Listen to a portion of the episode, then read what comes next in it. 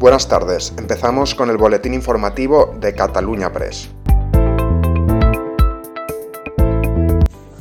El líder del PSC en el Parlamento, Salvador Illa, ha pedido por carta al presidente de la Generalitat, Per Aragonés, una reunión urgente cuando termine la sesión de control del Pleno para ofrecerle un presupuesto de país y no de bloque y parece que la petición de Illa ha tenido éxito.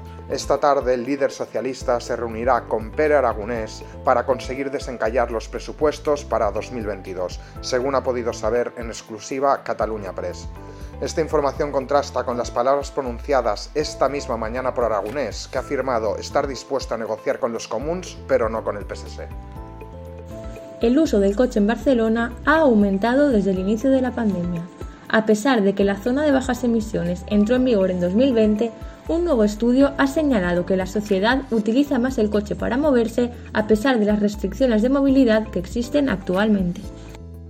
El barómetro de opinión del Centro de Investigaciones Sociológicas CIS correspondiente al mes de noviembre refleja una caída de la estimación de voto del PSOE, que marca un 27,6%, su segundo peor dato de la legislatura. Sin embargo, los socialistas siguen en cabeza porque el PP baja aún más. 1,2 puntos este mes, en la primera encuesta tras conocerse la brecha abierta entre la Dirección Nacional y el PP de Madrid de Isabel Díaz Ayuso.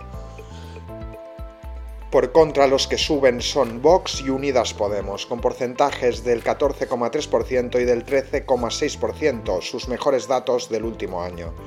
La líder política mejor valorada por la sociedad española es la vicepresidenta del Gobierno y ministra de Trabajo, Yolanda Díaz, con un 4,76 de nota media. La militante del PCE sigue superando al presidente del Gobierno, Pedro Sánchez, que tiene un 4,45, que es el segundo mejor valorado. El líder de Más País, Íñigo Errejón, queda en tercera posición con un 4,13%. En este sentido, los tres líderes mejor vistos por la sociedad pertenecen a las fuerzas de izquierdas. Ninguno de los líderes políticos de derechas llega a los cuatro puntos. Inés Arrimadas tiene un 3,61, Pablo Casado un 3,41 y Santiago Abascal un 2,79. Esto es todo por hoy, seguiremos informando.